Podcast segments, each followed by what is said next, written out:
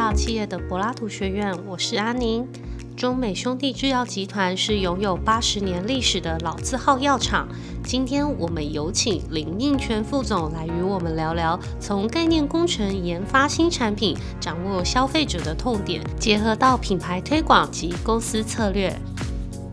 好，大家好，我是中美医药集团的林应全。我们公司创立于一九三六年，那今年其实已经有八十五年的历史了。从早期在日剧时代的时候呢，我们的创办人那个时候就以这个寄药包的一个形式，其实在服务一些偏远的乡间。那个时候其实就是以制药就是道德的一个理念呢，去服务一般民众的一个健康。历经就是日剧到呃民国光复之后呢，其实在公司的整个发展历程中，我们一直都是跟民生健康有很大的一些关联性，包含说我们之前也有做过。像是台湾省的一些蛔虫药的专案，那现在我们最主要就是针对于 OTC 指示用药，也就是一般在药局里面可以买得到的这些药品呢，为一般的民众的健康来去做把关。近几年呢，我们也除了在药局通路之外呢，我们在医院诊所通路有持续拓展之外呢，我们目前也有进军到海外市场。那当然，公司的创办人理念是只要就是道德。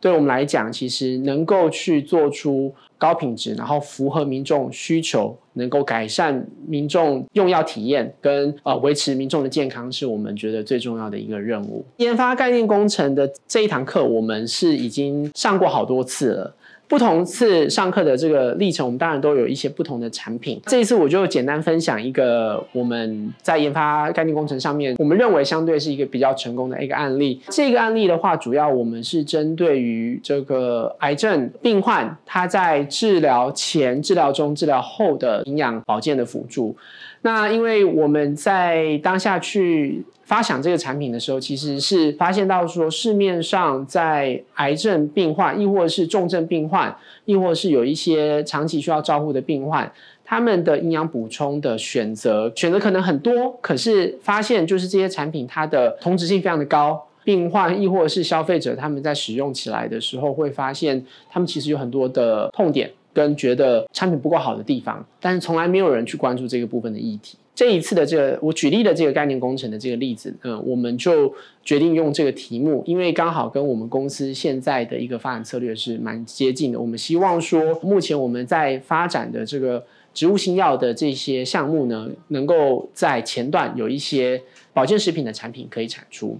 概念工程这件事情，其实最重要的是要去了解消费者他们的需求跟痛点到底是什么。才能够去做出真正符合他们呃想要的一个产品，改善他们使用产品的一个体验。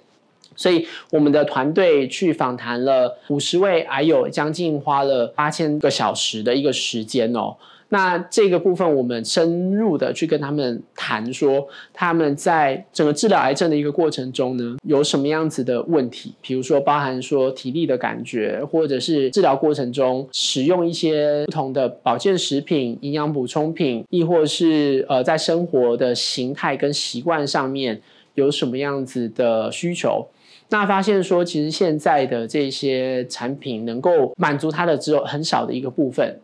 那包含说产品使用体验上面也非常的不好，比如说呃，我们举例像高蛋白的营养品，它可能本身会有非常甜腻跟人工化合的味道，所以还有它在做化疗的时候，它的味觉可能相对会改变，在吃这些产品的时候会有恶心不想吃。腻的感觉，针对这些不同的项目，那也发现说，其实癌友他在整个治疗过程前、中、后，知识性上面的讯息其实是不是很充足的。大部分的人得到癌症的时候都会很慌张，为什么会得这个病？我应该怎么办？那怎么样可以帮助我家人也会有一样的问题？为什么我的家人得了这个病？那应该怎么去做治疗？怎么让他可以延长他的生活期，让他的生活品质变得更好？所以这一块的话，针对这个部分，我们也去做了一些知识性的建制。所以我们在集团里面的教育基金会，我们也成立了一个癌知识的网站，也就是希望说，可以借由癌症相关知识的一些分享，可以让还有家人们能够更了解癌症，那怎么样去做好更好的治疗。所以在后段我们整个概念工程产出之后，我们就呃设计出一系列的产品跟服务，那提供给癌症的病患。还有他的家人能够去做使用。那在前段的研发，我们怎么做呢？大部分我们的研发做法就会是我们的业务团队，他会去市场上寻求某同业它的什么产品卖得好，所以我们就来做一支同质性很高、类似性很高的一个产品，这是一种方向。那第二种方向当然就是可能。有厂商想要来找我们合作，所以他们会提出说，哎，他们想做什么样类似的产品，或者是什么样类似的药品，那希望我们能够跟他们一起做共同开发。第三个当然就是我们老板他可能自己也有一些想法和发想的时候。会有产品开发的一个需求，大部分这些产品所做出来的其实比较少，是变化性比较大，所以我们大部分都是在红海市场里面跟别人做价格的厮杀，就会需要依赖更多的品牌的知名度跟形象，所以其实以前的开发就会变成是业务团队这边要这个产品。开发了之后，如果卖得好，可能是业务团队功劳；但是我卖不好的话呢，那这个部分就是啊，我们开发的太慢，我们的东西可能不够好，类似像这样的状况。但是我觉得在概念工程的这个课程上了之后，是一个很完整、有系统化的制度，就是让我们知道说 step by step 应该怎么做，需要先去调查这个市场有没有机会。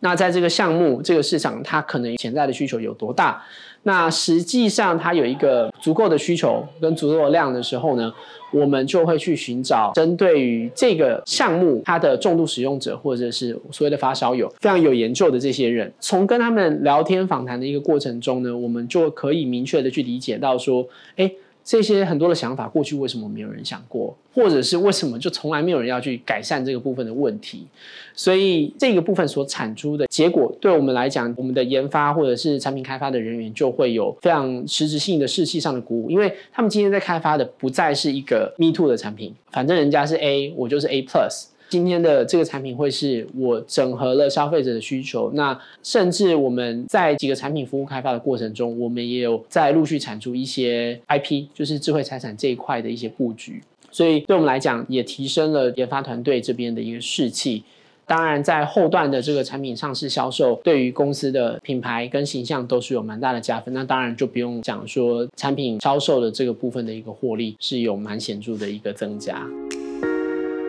客户端这边的需求，大部分老实说，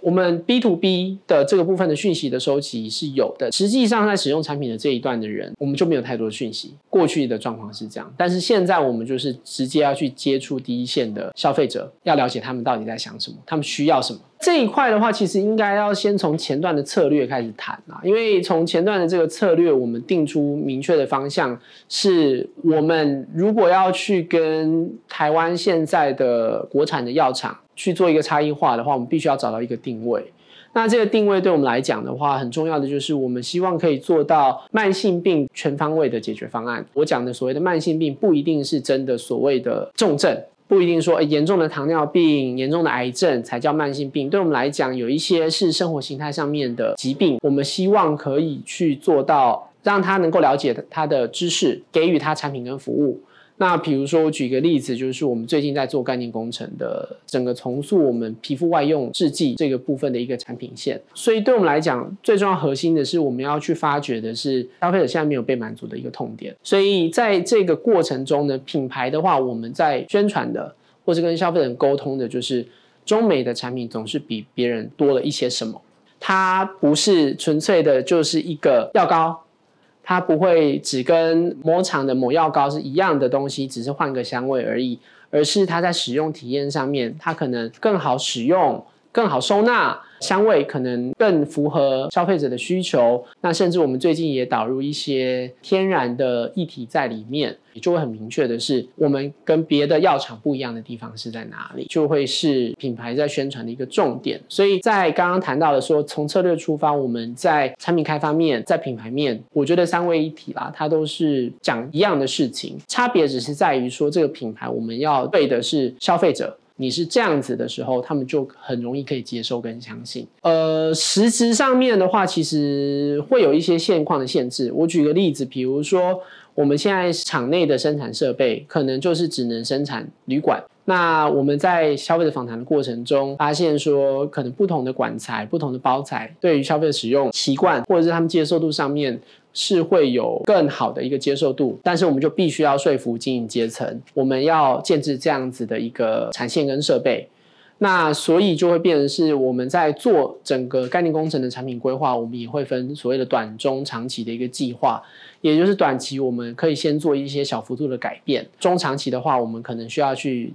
直接改变这个药品它本身的一个组成。那这个可能就要花一些时间，因为毕竟药品在台湾，其实在全世界各地都是一个相对管制性比较高的一个产业。所以我们在做一个比较大幅度变更的时候，都必须要经过当地的法规单位的核可。那以台湾来讲，就是 TFDA 嘛，所以这个会是中期。那当然中长期，我们评估起来就是说，确实市场的需求跟我们的营业面这边的产品发想是可以的时候，才会去做比较大幅度的投资跟新产线的建制。所以我们会分期去执行这件事情。研发上面的期许，我认为我们自己其实在公司的规模跟资源还是有限。所以我们预计是希望说，一年我们可以做一个系统或一个系列产品的概念工程探讨。由这个概念工程的探讨去产出后续的所有的一个产品计划。当然，针对于这个部分的话，我们会希望说这些做出来的产品真的是能够改善市场上很多消费者没有办法满足的问题。